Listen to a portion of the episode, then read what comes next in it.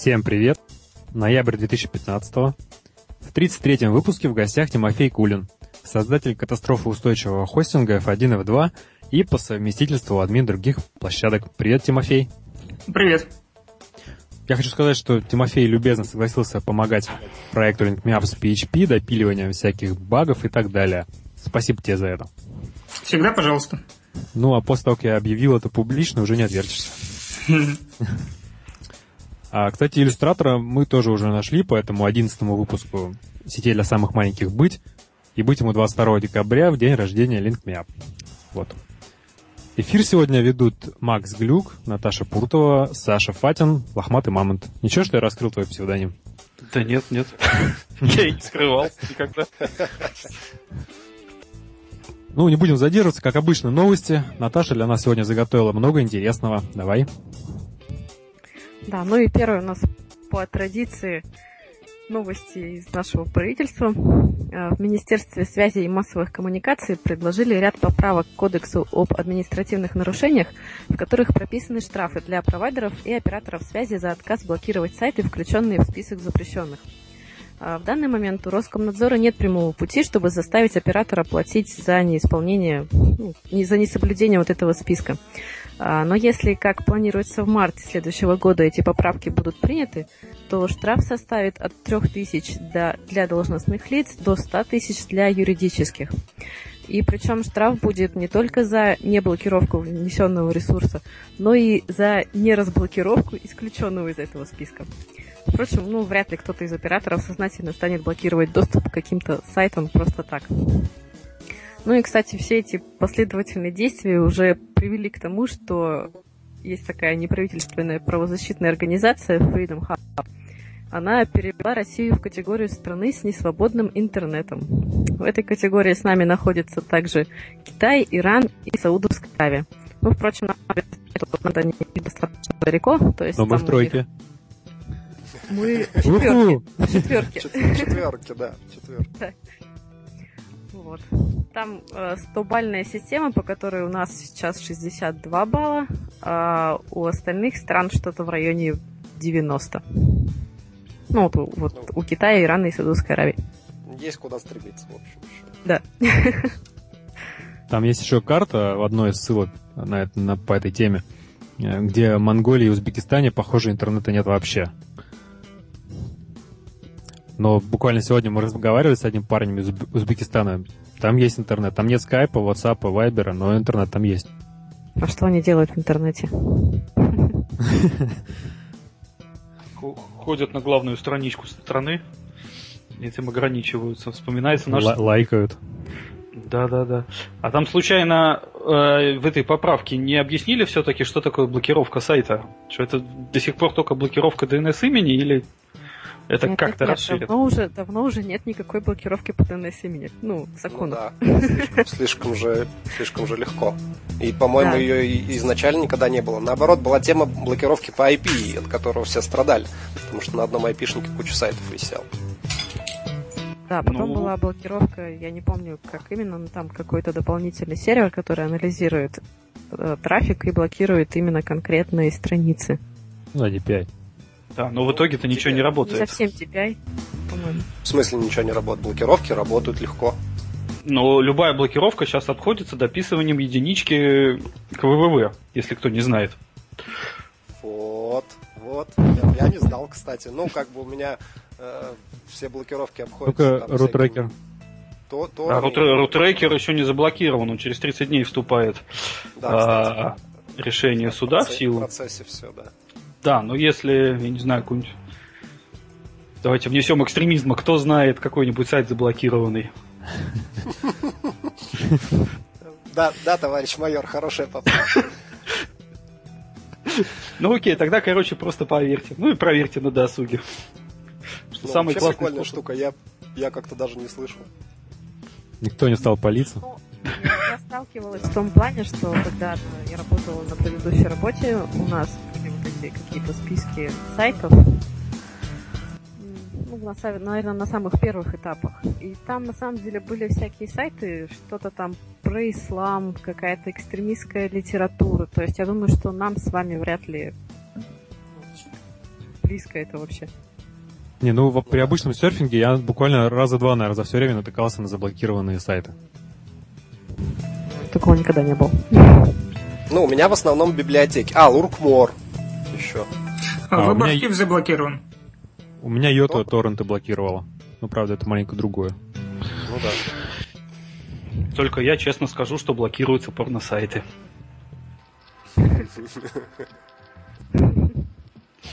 Да. Ну, ну как ладно, блокируется? Вот тут просто уже в чатике пошутил, что с публикацией Fallout на 10% упала, упала посещаемость порнхаба. Да. Еще этот самый StarCraft 2 вышел, так что да, там на, порнхабе запустение, наверное, да, сейчас. Они оттуда теперь стримят, наверное, гейминг. Да. Ладно, давайте дальше двигаться. Эх, Рома, нет для следующей новости. Давай, Наташа. Рома нет для новости через одну. А, да. разрешите. Вот, я хотела бы э, к следующей новости для начала небольшую выдержку из Википедии. Квантовая криптография. Это метод защиты коммуникации, основанный на принципах квантовой физики. В отличие от традиционной криптографии, которая использует математические методы, чтобы обеспечить секретность информации, квантовая криптография сосредоточена на физике, рассматривая случаи, когда информация переносится с помощью объектов квантовой механики. А, процесс отправки и приема информации всегда выполняется физическими средствами, например, при помощи фотонов в линиях волоконно-оптической связи. А, подслушивание может рассматриваться как изменение определенных параметров физических объектов, в данном случае переносчиков информации. И в случае с квантовой криптографией это фактически ну, невозможно, так как технология опирается на принципиальную неопределенность поведения квантовой системы, выраженную в принципе неопределенности Гейзенберга. Невозможно одновременно получить координаты и импульс частицы, так как невозможно измерить один параметр фотона, не исказив другой. Так вот, к чему я это? А, Российский квантовый центр планирует ввести в строй первую в нашей стране коммерческую линию защищенной квантовой связи. Сложность такая небольшая заключается в том, что в лабораторных условиях всегда используют специальное оптоволокно и другие компоненты. А квантовый центр же рассчитывает задействовать обычные оптоволоконные сети. И эта линия соединит два отделения Газпромбанка, которые активно инвестируют в этот и другие проекты РКЦ. А, протяженность составит всего несколько километров, ну и еще стоит со скоростью, которая составит всего несколько килобит в секунду. Но, видимо, это стоит того, что данные передавались по супер защищенному каналу. В той же Википедии написано, что они стремятся, ну не наши разработчики, а вообще те, кто занимается квантовой криптографией, стремятся к скорости 50 мегабит в секунду. В лабораторных условиях и, и там еще стремятся. Угу. Ну, дальше. Да. Команда исследователей из Берлинского технического университета и университета Хельсинки провели исследование сети LTE на предмет уязвимости и выяснили интересные подробности. А, например, с помощью базовой станции и там, кстати, в статьях даже приведена стоимость ее 1400 долларов. А, можно с точностью до нескольких метров выяснить место расположения абонента. А, традиционно базовая станция оперирует таким временным параметром, как э, TMCI для идентификации абонентского устройства, и никаких перманентных данных не передается. То есть ну, нельзя просто перехватить трафик. Но исследователи выяснили, что некоторые приложения социальных сетей, таких как широко используемые Facebook, WhatsApp и, по-моему, Viber, а, приложения этих социальных сетей могут инициализировать серию запросов, которая позволяет злоумышленнику идентифицировать вот TMCI устройства и профиль абонента в социальной сети. Ну, а место расположения можно выяснить, если запросить отчет с абонентского устройства, которых, которые в нормальных условиях служат для того, чтобы обеспечить работоспособность сети и отказоустойчивость. А, в этот отчет в том числе включается количество ближайших базовых станций и расстояние до них. Ну, соответственно, это определить место расположения. А, на самом деле все может быть еще проще. А, есть такая система в современных абонентских терминалах, что если, например, абонент находится в роуминге, а роуминг у него не подключен, то при попытке подключиться телефон получает отказ и больше не пытается подключиться, дабы не тратить силы и заряд аккумулятора. И так до перед устройством, ну или до достаточного подключения. А, если помните, мы в одном из предыдущих подкастов говорили про подобные станции в Америке. И мы тогда еще рассуждали, как же это так, она берет и переключает телефон в режим 2G. Так вот тут то же самое, но здесь объясняется это тем, что телефон пытается подключиться 4G, пытается подключиться 3G, получает отказ и автоматически переходит в режим 2G. Ну и тут уже можно просто использовать все уязвимости этого стандарта, которые только есть. Все тянем и тянем за собой этот 2G. Видимо, никогда не, Ну, а дамсы избавились. Когда-нибудь от GSM. Ну да, GSM был же DAMS, до него еще был AMPS, которые были полуаналоговые. Небольшой прыжок в историю.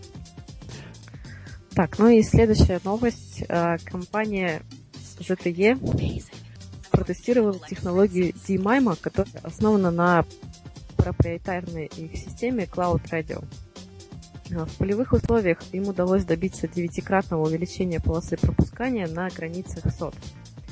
А, им удалось этого добиться с помощью полной фазовой синхронизации между базовыми станциями.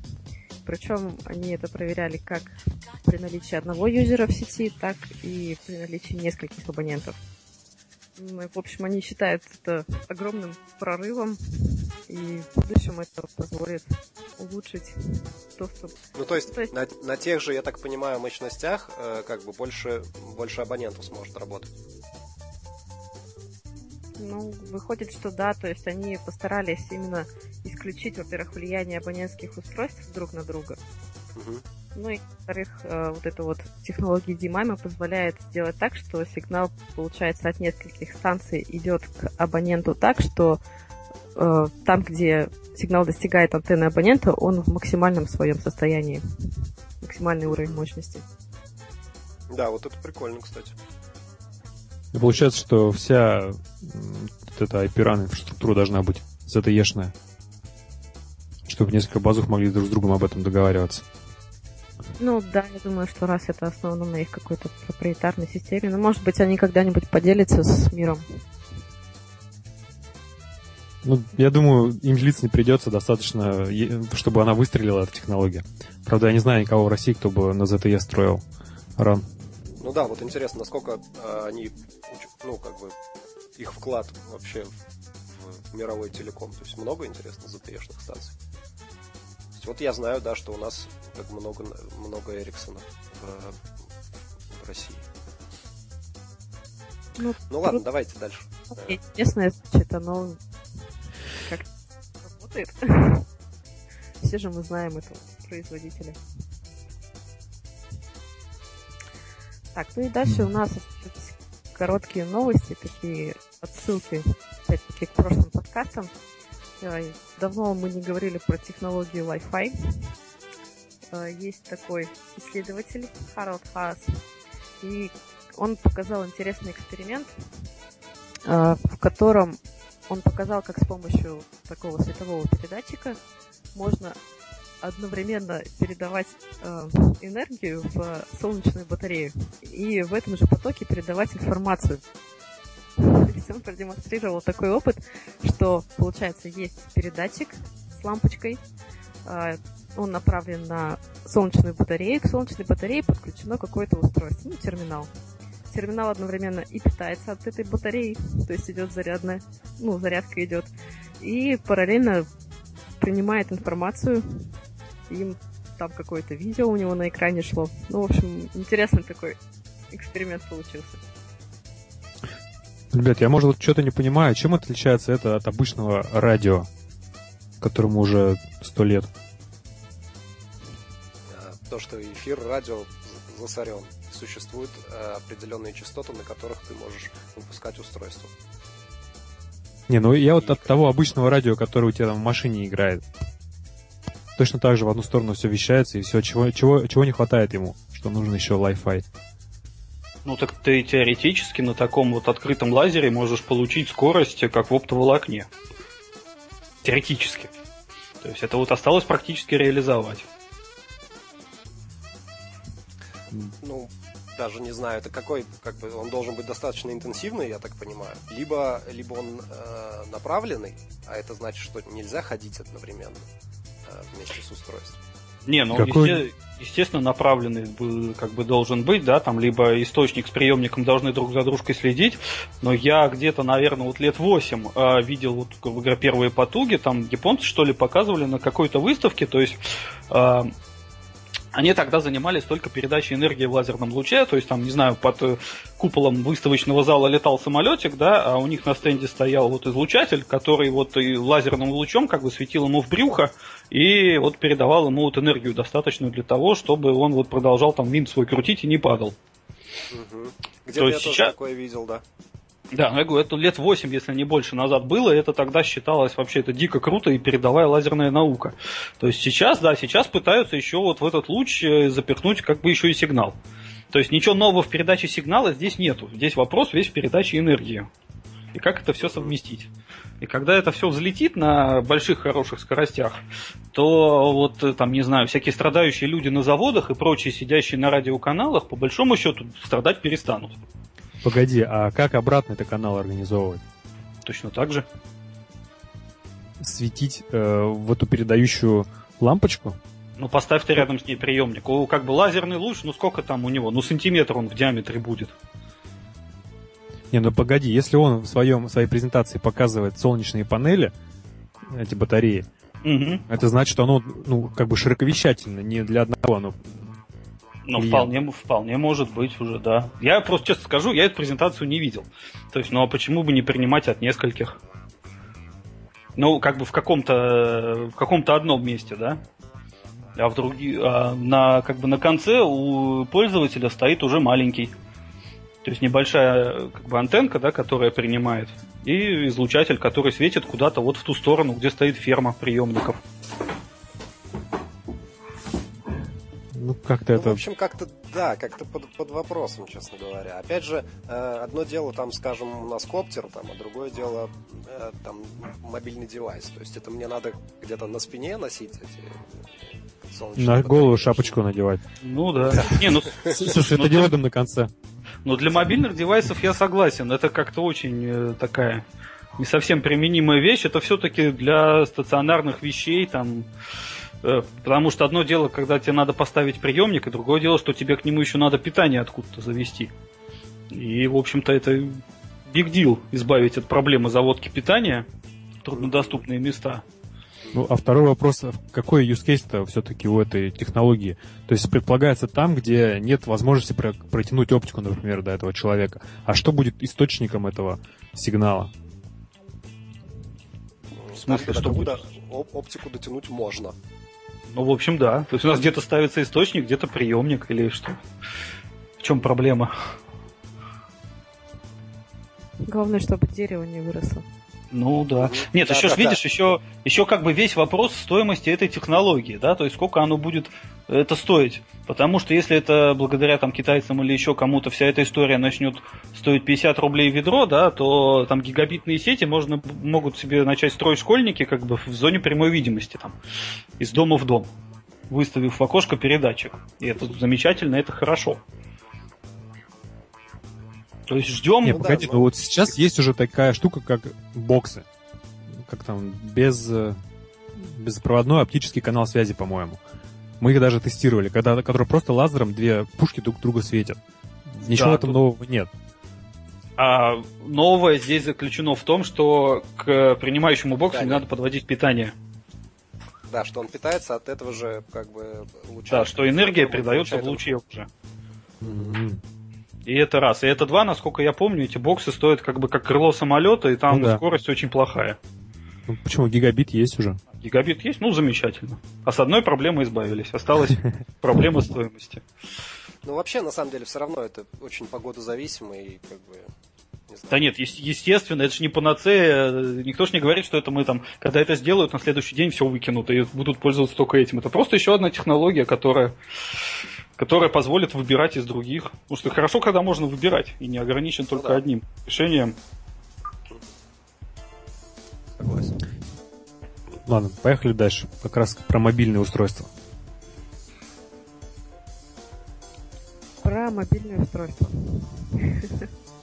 Ну, который Project Loon. Да. Google начинает наконец-таки такой уже масштабный проект внедрения этой своей технологии Project Loon. А, делать это она будет в Индонезии.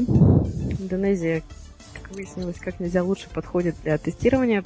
Там всего лишь 29% жителей имеют доступ ко всемирной сети. А, очень трудно провести интернет, потому что все на островах, все и ну очень рас, рассредоточенные люди живут. Поэтому сложно предоставить всем доступный интернет. Поэтому решили запустить там свои шары. Э, точное количество неизвестно, ну, там несколько сотен. Они будут курсировать на высоте 20 тысяч метров над землей, и каждый такой шар диаметром 12 метров может обеспечить LTE доступ на территории около 40 километров. При этом шары управляются автоматически, и на место выбывшего будет сразу запускаться новый. Ну вот это и будет первая такая полев... первое полевое испытание. Посмотрим, а этого только, только типа в лабораторных условиях, да? Чисто как тест делали. То есть... Э, ну да, то есть я так понимаю, они там учились эти шары как-то контролировать. Вот. Мне интересно, как мобильное устройство на 20 километров светит. Вверх. Почему? А. Ну там высота запуска этих шаров написано было 20 тысяч метров. Вот, а для, э, э, а для LTE на Земле как бы там зоны работы базы станции несколько сотен метров, по-моему. Но они обещают скорость 10 мегабит в секунду.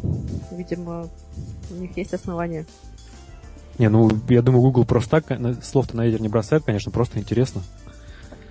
Вот, а была бы у них доступная технология лазерной связи, то острова, находящиеся в зоне загоризонтной видимости, можно было бы сразу заплетать. Вот. Да. Возвращаясь к юзкейсам. Не в, не в сезон муссонов только. Или, а, может, там со- солнце 360 дней в году, и этой проблемы нету. Ладно.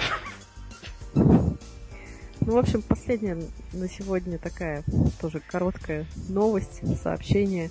А, компании Ericsson и Telstra сообщили о достижении, как достижении нового рекорда скорости передачи данных мобильной сети четвертого поколения – а, скорость у них превысила 950 мегабит в секунду, при этом они использовали спектр суммарной шириной 100 мегагерц. А, задействовали, по-моему, 5 каналов по 20 мегагерц, да. На частотах диапазонов 700, 1800, 200, 2600. На последней частоте они использовали две полосы по 20 мегагерц. Вот, такой вот еще один пунктик на, на пути к 5G. пятого поколения, да. Ну, я думаю, на этом мы новости заканчиваем и переходим к гостям, к гостю. Тимофей, расскажи нам немного о себе, о том, зачем понадобилось сделать еще одну хостинговую площадку. Да, а, привет всем еще раз. Меня зовут э, э, Тимофей, э, мне почти меньше 30 лет. Сейчас только что появился второй детенок. Ура всем! Кстати, да, а, поздравляю. Спасибо. А, значит, зачем а, нужно делать еще одну а, хостинговую компанию? А, последние несколько лет я работаю одним из администраторов 1gb.ru. Вижу, как все устроено изнутри.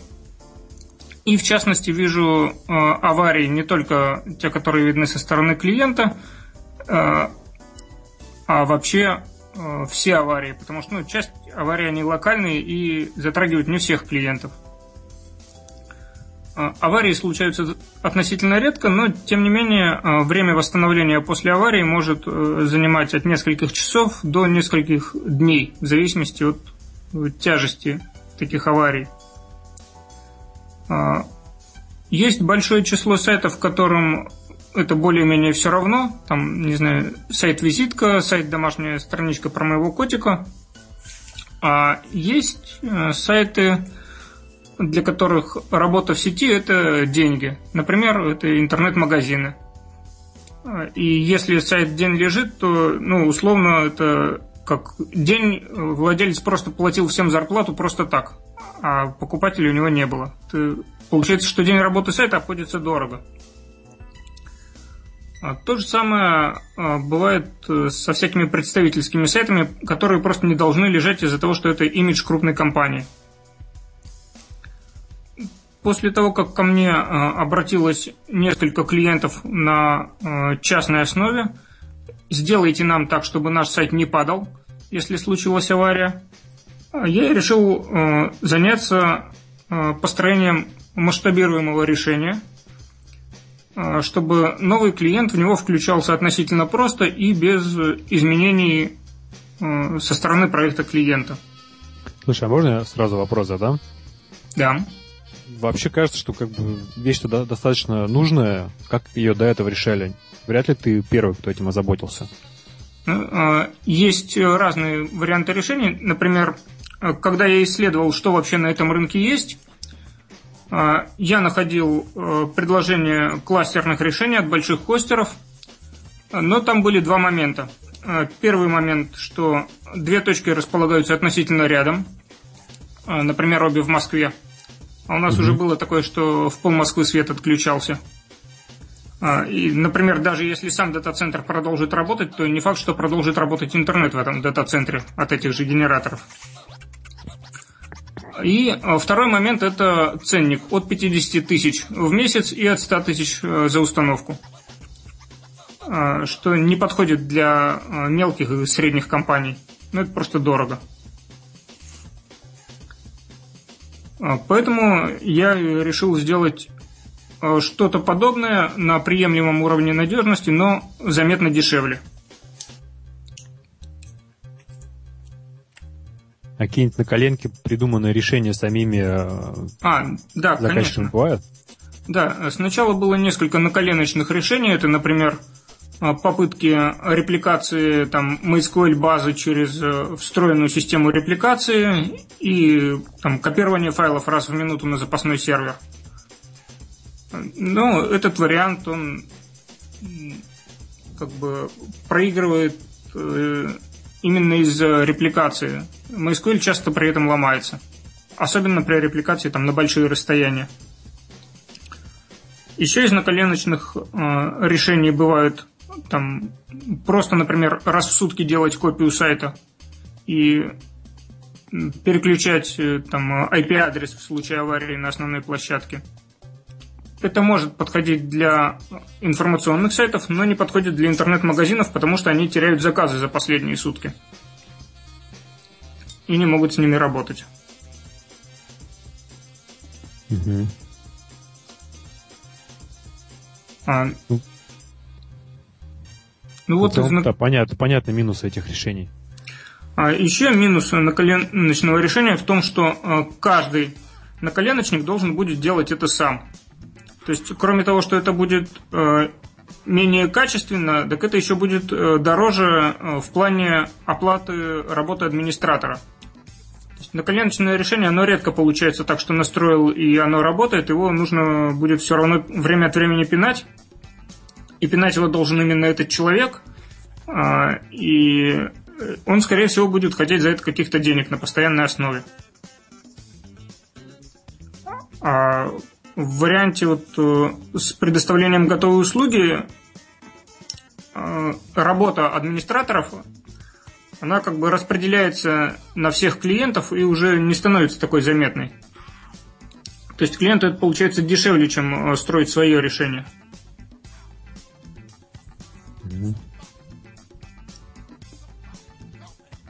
Так. так смотри, ты со, со своей стороны э, тогда получается как бы что предоставляешь? То есть у тебя есть несколько, э, ну, грубо говоря, серверов уже на площадках там в разных дата-центрах раскиданных по миру, или ты вот к тебе приходит клиент, ты оцениваешь вот что ему надо, и уже исходя из этого идешь и смотришь, где это можно реализовать. А, у меня есть уже готовые серверы в дата-центрах в Москве и в Санкт-Петербурге. То есть серверы в России, но в разных городах. Когда приходит клиент, для него выделяется виртуальная машина, Э, с теми ресурсами, которые клиенту нужны, и дальше он работает э, как с обычной виртуальной машиной. То есть э, для клиента разницы никакой нет, можно запускать обычные проекты. А, а в Европе нет серверов по какой-то особенной причине? Сначала были серверы в Германии, но, во-первых, у нас начали выходить законы, ограничивающие работу за рубежом и клиенты начали говорить о том, что мне нужен сервер в России, потому что у нас там данные, мы не хотим э, никаких проблем с блокировками. А, и, во-вторых, а, здесь все-таки проще купить оборудование, проще договориться с дата-центрами. Ну, то есть, просто в своей стране проще работать. Понятно.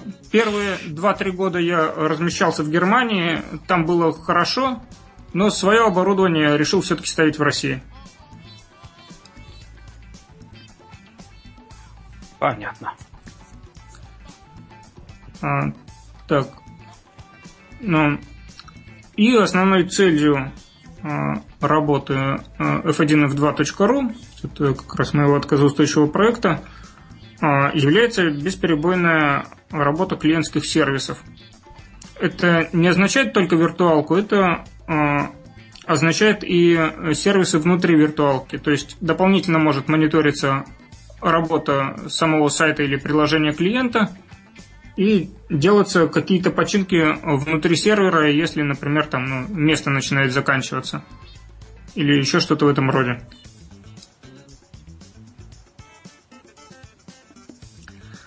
Так. Ну, Дальше. Те, к технологиям-то интересно. У тебя там по плану Да, к технологиям. Угу. Да. А, значит, а, начнем э, с вариантов а, синхронизации данных между дата-центрами.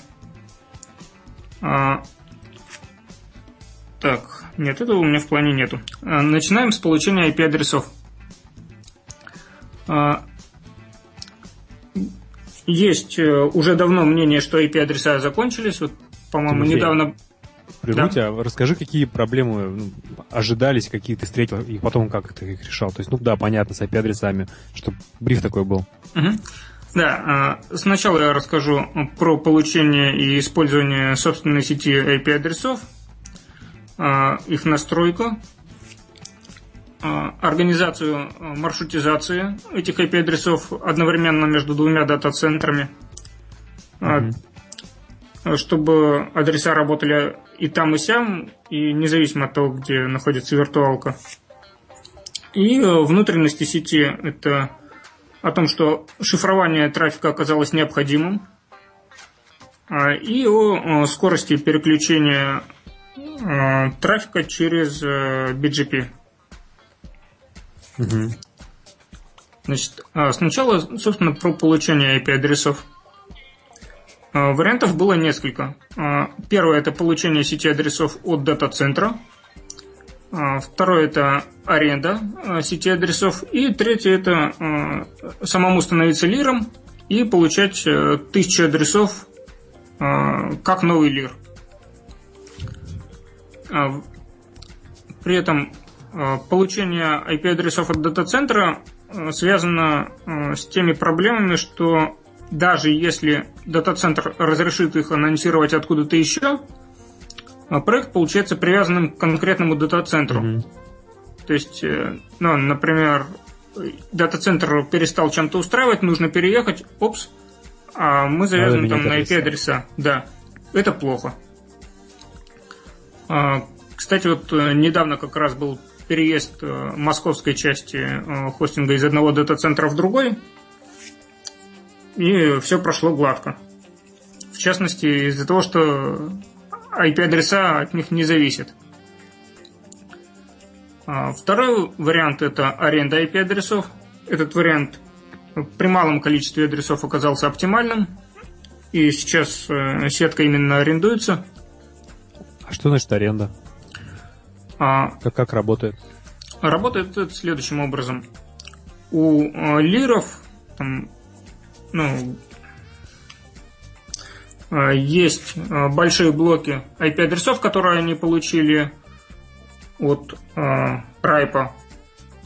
И дальше они эти адреса ну, сдают в аренду. Я заключаю договор, что вот мне нужно там 256 IP-адресов, это минимальная сетка. Они говорят, окей, ты будешь платить столько, можешь пользоваться этими адресами. Дальше я плачу и пользуюсь. То есть это примерно то же самое, что получить бы эти адреса от э, Райпа.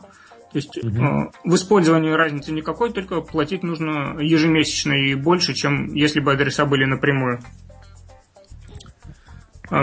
Варианты получения провайдера независимых IP-адресов, э, к сожалению, уже нет. А Райп Кончились. Больше, да, Райп их больше не выдает. Не выдает уже давно. А то бы это было хорошо.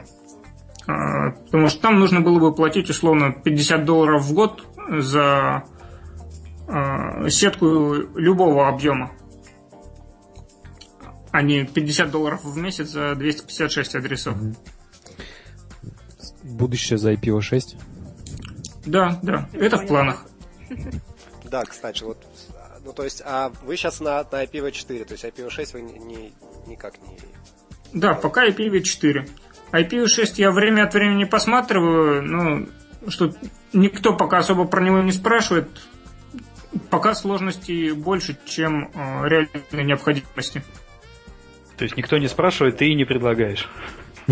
Да, да. Я ориентируюсь, ну, в частности, на 1 ГБ. На 1 ГБ клиентов много. А, ни одного вопроса про IPv6 я за всю историю работы не видел. То есть пока все работает, ну, всем все хорошо. Угу. Сам я у себя для экспериментов, э, конечно, настраиваю, у меня IPv6 работает, но это вот так, чисто личная инициатива к работе отношения не имеет. Дальше. А, по стоимости со стороны дата-центров здесь есть разные подходы. Основная масса дата-центров э, за работу с собственной сетью адресов хочет э, абонентскую плату. Э, это может быть либо прямая абонентская плата, либо заключение какого-то э, соглашения, что вот э, ты бери у нас такой канал, там за 10-12 тысяч, и тогда мы будем анонсировать там, твои адреса. То есть ты сначала платишь за аренду этих адресов, а потом ты платишь за их использование еще. Да, это уже дата-центру, чтобы он со мной установил э, BGP-сессию. А, причем вот этот вот подход с абонентской платой, он мне не очень понятен. А, настраивают они у себя, э, настройку делают один раз, деньги потом берут постоянно. Угу. Как нелогично. Разбойники. Да. Вот, но вот э, в тех дата-центрах, э, где я сейчас размещаюсь, э, в питерском аренда стоит 1 рубль э, в месяц, то есть сессия. Как мне объяснили, потому что их бухгалтерия не разрешила поставить на услугу ценник 0. Они это провести не могут. Нормально. Да, опять технологии уткнулись в бухгалтерию. Да, да, да. Как это у нас часто. Да, да, да, да.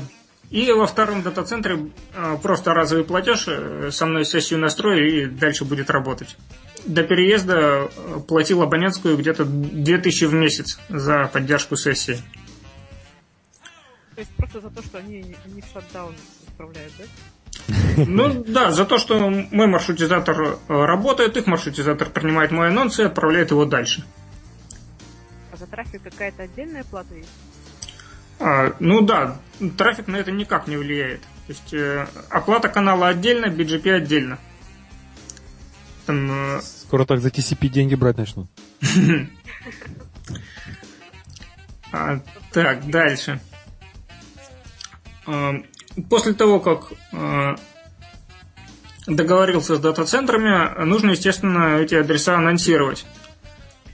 А, то есть сделать так, чтобы они были видны всем, а не только я знал, что у меня эти адреса есть.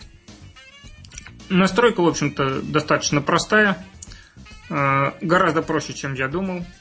Это условно 10 строк конфигурационного файла и адреса в сети. Что в одном дата-центре, что в другом. Все получается с первого раза и проблем не доставляет. А, в моем случае у меня никаких специальных маршрутизаторов нету, используется а, программный анонс через Quagga. А, Все работает, проблем не доставляет. То есть настройки именно этой части бояться не стоит, все просто. А ты а, анонсируешь. Э, сразу всю сетку или как-то по адресам? Сразу всю сетку. То есть у меня сеть 256 адресов, это просто минимальный объем, который mm-hmm. можно анонсировать. То есть ты ее с двух дата-центров анонсируешь? Да. Mm-hmm. И дальше как раз о том, как потом это работает внутри. Когда э, сетка анонсируется одновременно с двух площадок, половина трафика приходит в один дата-центр, половина трафика в другой дата-центр. Угу. И, естественно, это надо как-то связать. А, у меня в экспериментах а, было несколько вариантов а, сетей. Первым шел Tink. Позволяет организовать полносвязанные Ethernet VPN. То есть это надо объяснять, нет? Я думаю, не надо. А, нет, а это... Э, Вообще можно. Что это такое, да? А, значит, а, работает это следующим образом. На каждом сервере поднимается виртуальный адаптер и работает как обычный Ethernet адаптер. В конфигурации у него прописываются соседние серверы, и он начинает слать Ethernet пакеты вот туда, куда нужно. То есть, условно, есть э, три сервера. Виртуалка 1 работает на сервере 1, виртуалка 2 работает на сервере 2. Вот когда они общаются, трафик пересылается между ними. Если виртуалка 2 переезжает на сервер 3, значит, Тинг э, узнает о том, что расположение там MAC-адреса поменялось и начинает э, слать трафик уже на сервер 3. С точки зрения использования это выглядит как обычный свич. То есть как будто э, все серверы включены в один большой свич и между собой э, работают. Это в смысле через какой-то центральный сервер этого Тинг проходит? А, в том-то и дело, что нет. Э, серверы связываются между собой напрямую. Никаких центральных серверов нету. Ни для организации соединений, ни для работы. Просто каждый с каждым. Да, вот э, это единственное решение, которое я нашел open source э, и именно для полносвязанной э, сети. Так а все-таки как switch работает или как кабель? С чем сравнить ближе? Просто а. switch он должен маки там изучать как-то. Ну, как switch, он изучает маки и шлет трафик только туда, куда надо. Эх, а в мире enterprise виртуализации все это давно уже придумано и реализовано из коробки. Ну ладно. Ценник, вопрос цены. Ну да. Да, да, поэтому я и говорю Enterprise. А. Нет, а на физическом уровне, то есть мы, э, ну, в смысле, не знаю даже на каком уровне это сказать. То есть у нас есть там сервер в Москве, есть в Питере, и между ними, то есть устанавливается некого рода, я так понимаю, L2 VPN туннель. Правильно? Да, да. Ага. А, а снаружи он как, как вы, то есть он все равно проходит через интернет так или иначе. То есть да, он снаружи... в IPsec там как а, это на выбор либо TCP, либо UDP а, трафик. А, шифрование реализовано уже внутри канала. То есть снаружи это обычный там TCP или UDP. Вот, теперь да, более понятно. Этот канал а... нужен для синхронизации данных, да? Между серверами.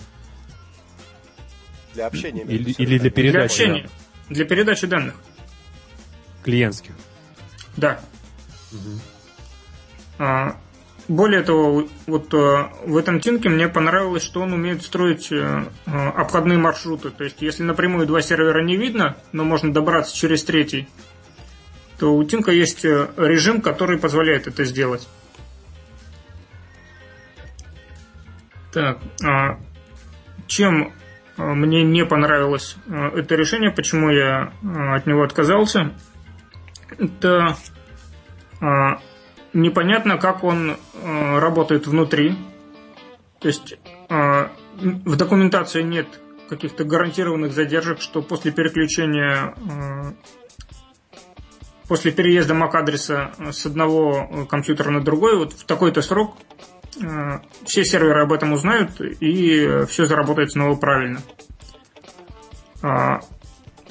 В моем решении должна быть возможность э, живой миграции э, виртуальных серверов. То есть, если сервер работает в Москве, мне нужно там э, добавить диск на сервер или установить обновление, то клиентские машины должны прозрачно переехать и при этом не терять трафик. А с Тинком это сделать не получилось. А после этого был испробован OpenVPN, а, но оказалось, что его а, просто неудобно настраивать из-за потенциально большого количества туннелей в перспективе. То есть и потом это между ними как-то еще нужно маршрутизировать. Система получалась просто сложной для понимания. Был вариант организовывать туннели через GRE и тоже Ethernet. То есть э, варианты GRE Ethernet и э, GRE на третьем уровне гонять IP трафик. Ethernet не подошел тоже сложный для понимания маршрутизации. То есть проблема и большим количеством, опять же, туннелей, которые нужны. То есть GRE Ethernet, он может э, устанавливать туннель. Э, один туннель связывает два сервера. То есть, опять же, нужно на каждую пару серверов по туннелю. Получается много непрозрачно. А у тебя в перспективе сколько планируется серверов, что ты об этом беспокоишься? А... Нет, ну всегда надо задумываться. Ну, то есть... Масштабирование. Э, скорее, да, у меня пока нет планов по поводу того, что поставить сервера там в каждый дата-центр России, но тем не менее система должна быть понятной и должно быть понятно, как mm-hmm. ее расширить в случае необходимости. Тут, тут, ну, как бы реально архитектурное решение нужно принять, которое в случае, если как бы все выстрелит и, и понесется, а понесется оно быстрыми темпами, чтобы ты мог как бы добавить без, без всяких проблем. Что да, в случае ГРЕ там, это, конечно, да, наверное, сложновато.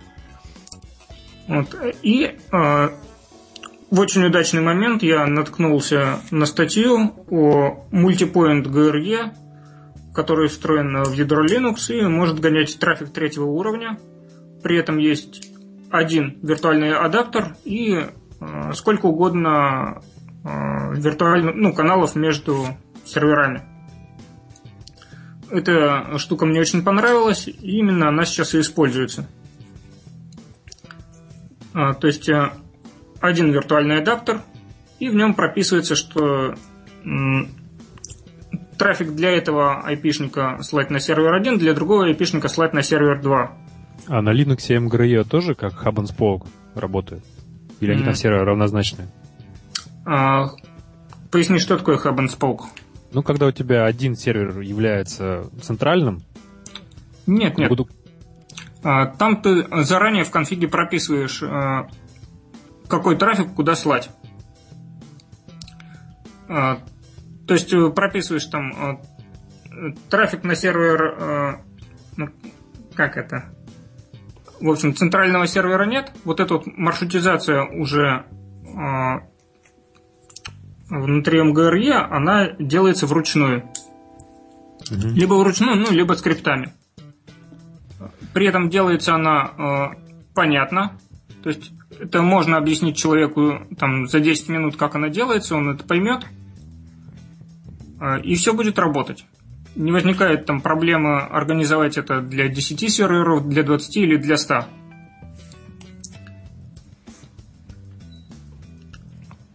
Так, дальше. Э, после того, как определился Э, с вариантом туннелирования трафика, э, нужно было определиться с тем, как э, строить внутренние маршруты. То есть анонсировали мы сеть адресов наружу, в интернет. Пришел трафик, и мы должны знать, э, в каком дата-центре на самом деле работает э, та машина, для которой трафик пришел.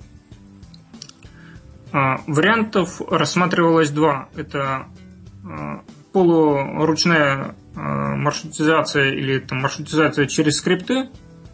То есть условно, центральный сервер знает, какой трафик куда слать, и э, всем э, об этом сообщает. Серверы прописывают э, маршруты в свои таблицы статические и работают по ним.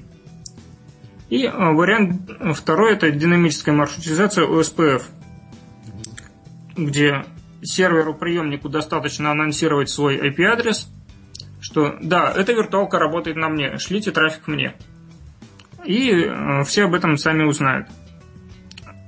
Э, вариант с динамической маршрутизацией э, мне показался удобнее. И в нем можно делать и интересные вещи, как работа одного и того же IP-адреса в разных дата-центрах. То есть в одном дата-центре один сервер отвечает на запросы, в другом дата-центре другой сервер отвечает на запросы. А, получается, что серверы просто отвечают быстрее из, ближ... из ближайшего дата-центра к клиенту. А, а как они между собой договариваются? Я, вот этот момент как-то мне не очень понятен. А, в этом случае между собой они э, либо никак не договариваются, то есть это какой-то статический контент, э, либо они э, договариваются как-то уже э, внутри проекта клиента. То есть решением это не обеспечивается. Можно анонсировать один IP-шник с двух дата-центров, будут две виртуалки, которые на этот э, отвечают, а что будет происходить внутри, это уже другая задача. Ну, то есть состояние внутри виртуалок ты никак не синхронизируешь. Да. Да, это понятно, да. То есть это две разные виртуалки, просто они вот могут отвечать. Угу. Например, это может быть там э, прокси-сервер какой-то который что-то кэширует и вот работать таким локальным э, мини-SDN, мини-CDN. Ну да. А, далее, для того, чтобы а, засунуть трафик внутрь туннеля, встал э, вопрос, что полезная емкость каждого пакета сокращается, и нужно выбрать э, который будет использоваться. Либо стандартный, 1500 э, байт, и, соответственно, длинные пакеты будут каждый раз фрагментироваться и отправляться там, по два пакета. Либо уменьшать MTU и ставить MTU меньше с запасом на служебную информацию. Протестировав работу разных приложений с MTU меньше, чем 1500, я никаких проблем не нашел и э, решил уменьшать э, чтобы канал использовался более эффективно. Э, так, дальше. Одна из самых интересных странностей, которая мне встретилась, это организация ГРЕ туннеля между дата-центрами в двух разных городах. Как оказалось, а, динамическая маршрутизация OSPF внутри открытого а, ГРЕ туннеля не работает. После консультации с дата-центром, дата-центр проконсультировался там, с поставщиком своего сетевого оборудования, оказалось, что несмотря на полное отключение фильтров в настройках, маршрутизатор зачем-то лезет внутрь GRE э, пакетов, видит там трафик OSPF и его прибивает. То есть туннель работает, э, пинги ходят нормально, какой-то обычный трафик ходит нормально, все тесты работают, OSPF пакеты не проходят. А... Это похоже либо на баг, либо какую-то систему защиты. А, вот дата-центр сказал, что э, системы защиты у них все выключены, по настройкам все должно работать. Да, это баг, но когда исправим, непонятно. Когда-то может быть исправим, а может быть и нет. То есть, э, дальше это зависит от поставщика. Поставщик за месяц не ответил, за два не ответил. Ну, это э, Enterprise, это, по-моему, история долгая, кроме того, что дорогая. И, видимо, тут всплывает шифрование, да? Да. И вот тут как раз оказалось, что э, трафик надо шифровать. Э, как только э, включается шифрование трафика, во-первых, начинает э, работать динамическая маршрутизация, а во-вторых, бонусом э, получаем э, минус 2 миллисекунды на э, пингах. То есть э, маршрутизаторы понимают, что они не могут понять, что там внутри, не лезут, не исследуют и экономят 2 миллисекунды. Прикольно, я даже не знал, что так бывает. Да, любоп, любопытный да, факт. В смысле, он пытается разобрать пакет какой-то маршрутизатор по ходу, видит, что не может и не обрабатывает его, поэтому сокращается время? А, да, а, при выключении э, шифрования пинг был 13 миллисекунд, а при включении 11. Круто. Я сам удивился, потому что думал, наоборот, накладные расходы будет медленнее. Нет, оказалось быстрее. А серверу насколько тяжело этим заниматься? Все-таки объемы трафика-то там не маленькие.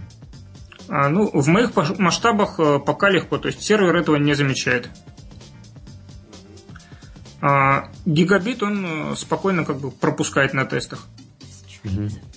Там, ну, не гигабит, по-моему, 700 что ли мегабит. Ну, между э, городами по публичному интернету, это, в общем-то, неплохо. В одну точку. А ты не задумывался о том, чтобы VPN у какого-нибудь провайдера арендовать? Потому что а. также, в принципе, интернет не обеспечивает никаких SLA тебе. А, да, не обеспечивает. Э, вариант аренды VPN рассматривался. А, гигабитный канал между Э, Москвой и Питером стоит 60 тысяч в месяц. И как только это будет экономически целесообразно, то это сделается. Пока это просто дорого. Угу. Хотя, конечно, гарантированный канал свой – это хорошо, но дорого. Э, и последнее, о чем я хочу рассказать, это переключение трафика между дата-центрами с помощью анонсов BGP.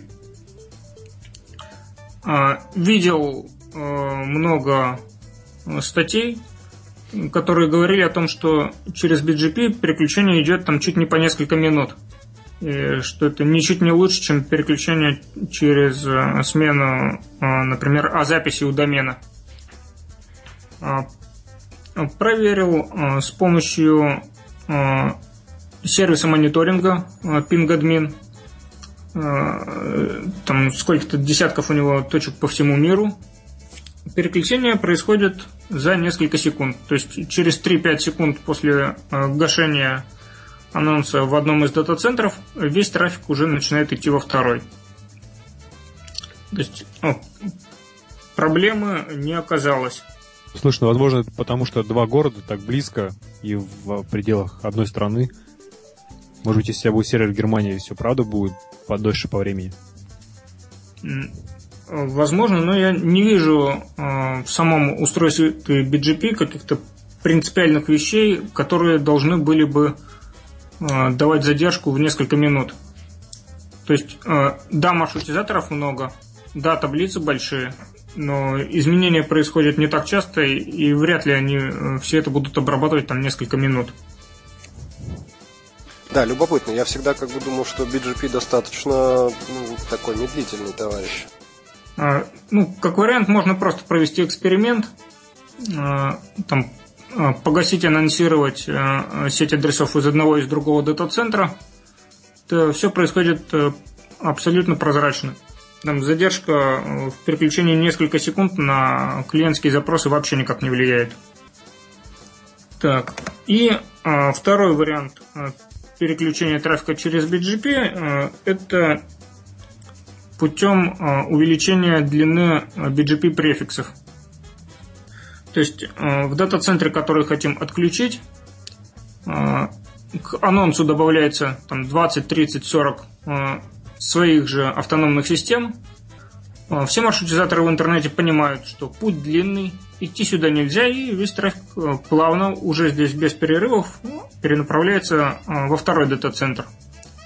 После этого в первом анонс можно спокойно выключить. И Переключение происходит гладко, без потери запросов вообще.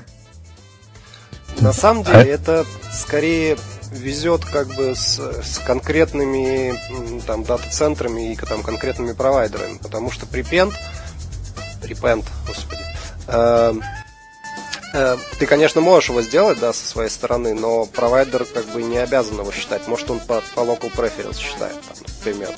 Э, как, погоди, чтобы он его не считал, он должен ASPass очистить от повторяющихся. Мне кажется, вряд ли кто-то этим занимается. Да, ну, в смысле, он может... Увеличение спаса это очень даже распространенная практика. Да. А, а, ну, как бы, понимаешь, не, это дело провайдера. А, как бы считать по, по, этой, по, по этой метрике или не по этой. Не, погоди, есть стандартные э, стандарты фло, по которому проходит маршрутизатор, выбирая маршрут. И да. один из них это AS Pass Prepend, который довольно высоко да. стоит. Да, но перед ним есть э, все остальные local preference, например. Ну, если local...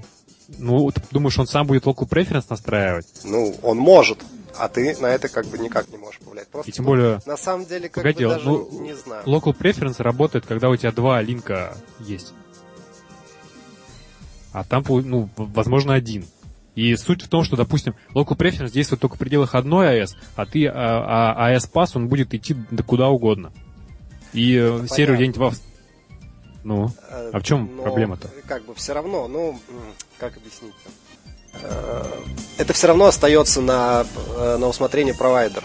Не знаю просто, насколько вот как бы распространено. То есть, понятно, ты можешь попробовать э, повлиять. Макс, какого провайдера? Вот у тебя один провайдер в Питере, другой провайдер в Москве. У них нет общего local preference, нет общей сети, чтобы принимать решения. Если у тебя от Москвы пойдет с одним АЭС, а с Питера пойдет с 20 АЭС, то клиент в Новосибирске выберет того, которого уйдет один АЭС. В любом случае. Ладно, проехали. Я... Нет, на самом деле там как бы не все так просто. Ну, ладно, все, не э, э, Даже если э, кто-то настроит такой необычные настройки, для него пройдет переключение по второму варианту, когда анонс погасится, то есть через несколько секунд. Угу. Ну, вот, Но ты да. же принимаешь только один, либо тот, э, либо гасишь, либо ASPass увеличиваешь. А, нет, после увеличения ASPass я же зачем-то это делаю. То есть, видимо, мне нужно выключить сервер. А, и а, в любом случае, в итоге-то я э, этот анонс все равно погашу. Просто сделаю это более плавно. Угу. Ну, красиво. Ну, а, в общем, все, что у меня по плану а, было к рассказу. Если есть какие-то вопросы, с удовольствием на них отвечу. Не, ну слушай, вот пока ты не начал рассказывать, мне казалось, что это сложнее, а так, в принципе, никаких rocket science нету, все довольно, да, даже мне все это знакомо.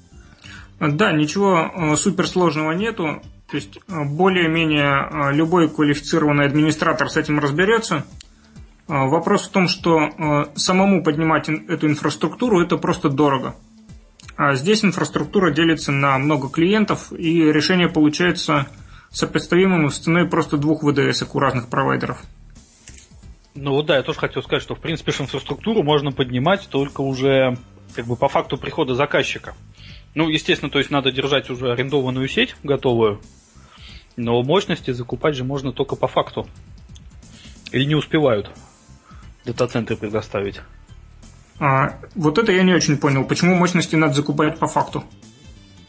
Ну, то есть, как я понимаю, ты держишь арендованные сервера. Или у тебя они свои стоят в стойке? Сервера свои. А, Арендо... ну если... Арендованные были а, в Германии, а в России уже свое оборудование.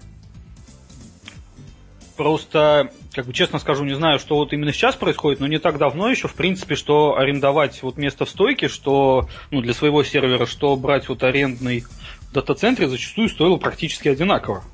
Полностью согласен. На начальных уровнях а, арендовать сервер может быть даже дешевле, чем арендовать место в стойке. У ну, меня один да. из таких серверов, например, используется для хранения резервных копий в третьем дата-центре. А, там э, арендуется э, сервер э, за 4000 рублей в месяц с кучей терабайтов места на дисках и спокойно себе работает. Если была бы задача взять его дешевле, то предложение начинается там от полутора тысяч рублей в месяц уже за сервер с каналом. Это дешевле места в стойке. Угу. Вопрос возникает в том, когда нужно арендовать сервер, допустим, 100 э, гигабайтов памяти. Да, несомненно. Вот, вот тогда это уже э, арендовать становится просто дорого. Я подсчитывал окупаемость при оплате аренды. Стоимость своего сервера выплачивается меньше, чем за один год. То есть сервер еще на гарантии, а уже окупился. Ну да, но а? еще, наверное, не каждый дата-центр может такой сервер предоставить по запросу. Да, сразу. конечно. А, это потому и очень дорого, что это мало востребовано. А как обслуживать свой сервер? То есть, если с ним что-то случается, ты сам выезжаешь или... А, нет, сам я к своим серверам не езжу. Обслуживается силами дата-центра. То есть, это в э, рамках той же стоимости? А, нет, за работу с сервером нужно платить, а, платить дополнительно. А, но это гораздо быстрее и дешевле, чем ездить к серверам самостоятельно. Особенно учитывая, что они распределены по разным городам. Угу. Какая то может быть работа перезагрузить его или в пыль Ну, поменять диск, например. Ну да. Причем очень, не, на самом деле удаленное обслуживание серверов это интересная вещь. Я знаю, в некоторых дата-центрах уже ввели такую практику, то есть, значит, инженер дата-центра, он вешает там себе на лоб, на грудь, куда удобнее, в общем, GoPro, и mm-hmm. полностью снимает весь процесс, что в случае, если он там... А ты отслеживаешь, как... да? Ну, нет, ты можешь, э, как бы в онлайне-то вроде они не показывают, но они хранят у себя запись на тот случай, если, да, если ты им потом выкатишь претензию, типа, что они там я не ломал? поломали. Да, что они тебе показывают запись и говорят, что вот смотрите. Прикольно. Не, О таком еще не слышал. Как, как насчет GoPro, но как везде всегда стоят как в дата-центре один из как бы, основных аспектов, да, на чем стоит, это физическая э, безопасность. То есть камера у них стоит везде, и фактически я думаю, что ты можешь посмотреть в ту камеру, которая смотрит на твои сервера, нет, ты можешь стать так, что загородишь, допустим, обзор камеры и там что-нибудь ну, своими ручками понаделать. Не, ну понимаешь, когда ты вынимаешь сервер из стойки, занима... залезаешь в него внутрь, чтобы увидеть, что там делает инженер, можно, если только смотреть из его глаз. Ты хоть там обвешайся под потолком камерами, ты не увидишь, что происходит не, в сервере. Я думаю, это все решается просто э, как бы договором, когда ты ставишь этот сервер, то там прописывается некая ответственность, да, в случае, если инженер дата-центр там что-то, там, не знаю, отвертку уронил. Нет, это, это, нет, это, вот это все такой ответственности э, ни в каких договорах нет. Ни в одном из тех договоров, что я видел, э, таких пунктов нет. А, как я тогда... Тогда, тогда и предъявить нечего. Ну да. А, предъявить нечего, это мои риски. Да. То есть э, я выбираю либо э, сам ехать э, там в соседний город, э, угу. там сколько-то лететь на самолете, либо доверить это человеку, который вряд ли будет портить что-то намеренно, и вероятность случайности примерно такая же, как у меня. А может ну, быть и меньше, потому что с железом он работает каждый день. Ну, да, да, и плюс все-таки репутационные риски со да. стороны дата-центра, да, потому что если вдруг да. в интернетах начнут писать, что они сервера роняют на землю. Отвертки кидают. Да, и отвертки кидают. То есть, ну, я просто принял это как э, приемлемый риск и отношусь к этому вполне спокойно. И, ну и прикольно же, когда ты на камеру снимаешь и делаешь. А расскажи еще, пожалуйста, вообще вот э, конкуренция у тебя есть на этом рынке вот в нашей стране? У нас а, сегодня слушает да, есть. человек сейчас появится. Да, 9 есть. доморощенных хостеров. А, есть конкуренты. А, я их а, нашел пару месяцев назад. То есть на момент открытия конкурентов не было. А, сейчас есть конкуренты, а, предлагают а, нечто похожее, но при этом они, например, не используют переключение через BGP. Они могут поднять виртуалку быстро в другом дата-центре, но с новым IP-адресом. При этом они преподносят это как плюс, свой, э, что у них есть несколько адресов в разных дата-центрах, которые идут э, анонсирование через собственные автономные системы, то есть как э, дополнительную защиту от сбоев. Тут, мне кажется, единственный плюс только если твой IP-адрес заблокировали. Нет, теоретически там есть риски, например, что отвалится компания, которая предоставляет вот мне этот арендованный блок IP-адресов. Или отвалится компания, через которую я арендую автономную систему. Или там ее каким-то образом взломают. То есть э, риски использования одной автономной системы есть, но э, как бы преимущество, удобство использования единого блока, они все же перевешивают. А вот у них э, как переключение осуществляется через DNS? А, насколько я понял, да, подробно я с этими ребятами э, пообщаться еще не успел. Я их увидел к себе в закладочке, добавил, что они есть, и э, планирую с ними пообщаться позже. Посмотреть, как устроены они. Может быть, купить их, да? Возможно, купить, попробовать. Почему нет? И как у тебя есть в дальнейших планах, чтобы это у тебя стало основным, так сказать, местом работы? Чтобы полностью уйти из хостера? А, ну, из 1ГБ я вряд ли когда-то уйду на совсем. Это очень хорошее место а, работы. Мне здесь нравится. Это идеальное место работы по многим показателям. И то есть, и они к тебе, ну, к твоему этому занятию тоже, видимо, положительно относятся, да, там не, не говорят в курилке, что вот там растет конкурент. А, да, Нет, еще и клиентов уводят. Угу. Нет, э, ну, у меня есть принцип, что из 1ГБ я клиентов никогда не увожу, э, если есть возможность решить задачу клиента в рамках 1ГБ. Угу. И, ну, у нас просто немножко разные целевые аудитории. 1ГБ, ну, э, кроме услуг там дорогих серверов, работает э, с массовым, совсем массовым сегментом и очень дешево. А, мои услуги стоят э, примерно вдвое дороже. А, и это та аудитория, которая не будет гнаться там за скидкой в дополнительные 5%, а которым нужно, чтобы их проект работал. То есть мы почти не пересекаемся по целевой аудитории. Ну, замечательно. Когда на работе не мешают сайт-проектам, это очень здорово. Ну, да. Э, более того, э, когда у нас возникают какие-то проблемы, ну, в 1ГБ, и клиенты возмущаются, почему вы не сделали так, чтобы там мой сайт заработал на соседнем сервере? Ну, там наш директор в том числе спокойно на отвечает. Вот есть f1f2.ru, идите туда. Все смотрят на ценник и как бы успокаиваются. Круто. Это удачно устроился. Тимофей, а что, что значит F1 и F2? А, а это... Вообще это а, в итоге а, отсылка к F1 это помощь, F2 mm-hmm. это сохранение. Mm-hmm. То есть такие горячие Прикольно. клавиши. А, в целом, когда я выбирал имя доменное, я думал над разными вариантами. Потом вспомнил рекомендацию там, Чичваркина в его книге по э, тому, как он сеть строил, Евросеть, что имя должно просто не мешать. И я выбрал такое имя, которое мне не будет мешать. К тому же оно короткое, легко пишется, легко запоминается. Да, да. О, слушай, а ты можешь э, напугать своих будущих возможных конкурентов, немножко вот возвращаясь назад, что ты говорил, что изначально нужны большие денежные инвестиции, чтобы начать подобный бизнес.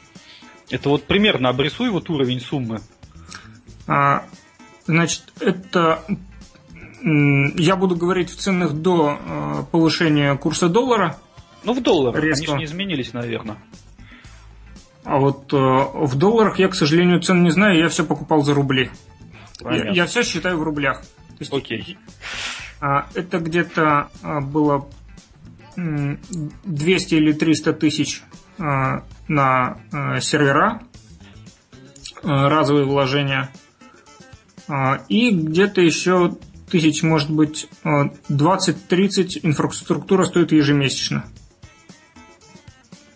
То есть это не очень много для э, существующих хостеров, э, это немного для больших компаний, но это достаточно много для наколеночников, которые арендовали там сервер за полторы тысячи рублей в месяц, и свое решение там за 20-30 тысяч в месяц им будет строить дорого.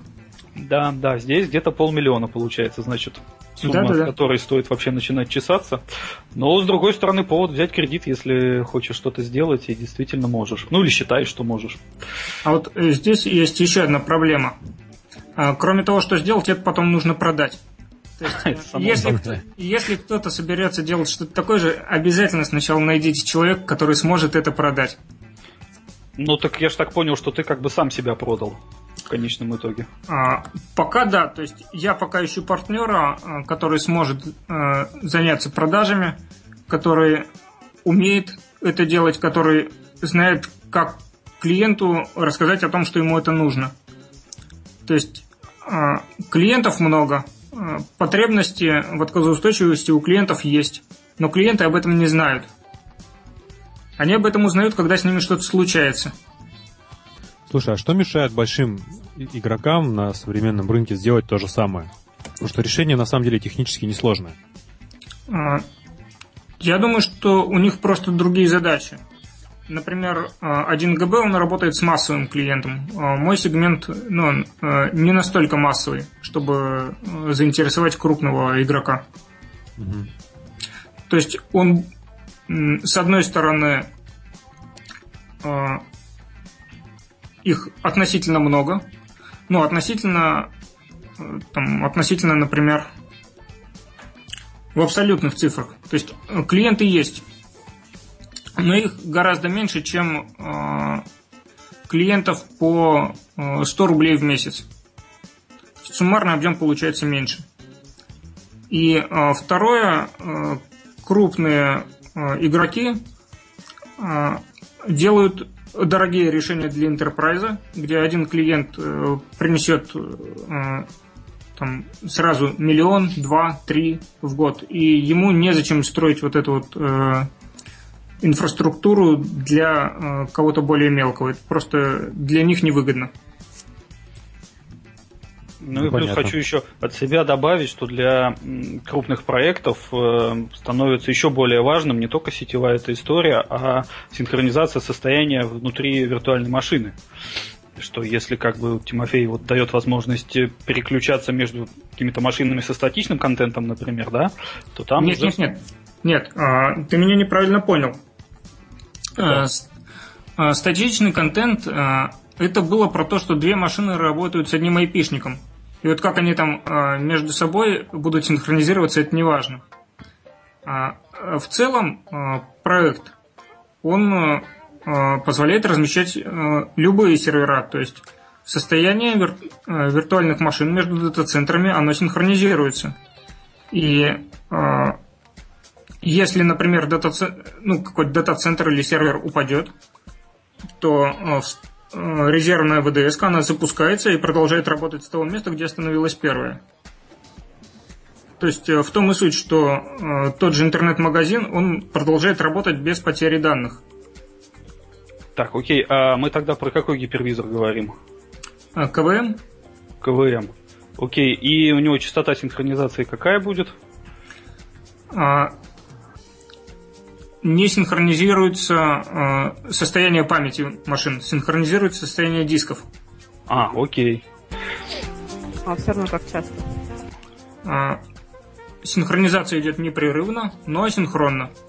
То есть э, есть задержка, может быть, там в обычном состоянии э, доли секунды, на пиках может быть 1-2 секунды. Ну, то есть, в принципе, конечно, Amazon на этом не запустишь, но средний руки магазин вполне переживет, действительно. Да, да, то есть э, для больших enterprise проектов или банков это совершенно неподходящее решение, им нужны вот э, дорогие enterprise решения, а большинство, подавляющее большинство интернет-магазинов э, это более чем достаточно. Да, а скажи еще да, то ну, есть давайте. мы говорим про, про, про горячий резерв, правильно? То есть работает в одно время один сервер. Да. Ав, ав, ага. Угу. При этом а, полностью зарезервирована мощность а, для этого же виртуалки во втором дата-центре, и она гарантированно поднимется во втором дата-центре. Еще забыл тут, смотрю в план, забыл рассказать одну из причин возникновения F1 и F2 а, я почитал а, соглашение о качестве обслуживания разных провайдеров, в том числе облаков, которые говорят, что вот у нас кластер, э, если сервер упадет, оно поднимется на втором. Ну, это хорошо, может быть кластер, да. Ну, кроме того, что он в одном дата-центре, там есть э, э, такие интересные пункты. Например, что э, хостер может предупредить клиента о том, что он будет проводить какие-то свои регламентные работы, и это время не считается в даунтайм. Вот это меня всегда смущало. Как так? Человек покупает э, сервер, за него платит. Э, он платит, в частности, за то, что прорекламировано, что это будет э, работать бесперебойно, а тут провайдеру, ну, условно, э, надо поменять маршрутизатор, он говорит, так, завтра я меняю маршрутизатор, полчаса все будут стоять. Ну, слушай, обычно такие провайдеры очень долго не живут. Да, да, там, да. То есть, которые живут на одном маршрутизаторе, это... А что, такие еще есть на самом деле? Нет, э, про маршрутизатор это пример условный. Не, я понимаю, я имею в виду, что вот именно те, которые вот говорят, что вы извините, мы завтра на полчаса завтра, то есть вырубим все, ну вы что-нибудь сделайте. А, на практике я каждого из провайдеров не пробовал, но к тому же это нужно же пробовать на протяжении очень долгого времени, чтобы понять, есть такое или нет.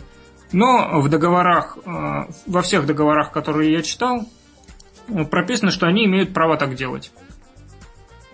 Прекрасно. Вот, а, тоже так делают. Вот, э, по моим договорам с клиентами максимальный простой ВДС составляет 15 минут в месяц, без исключений на собственные работы.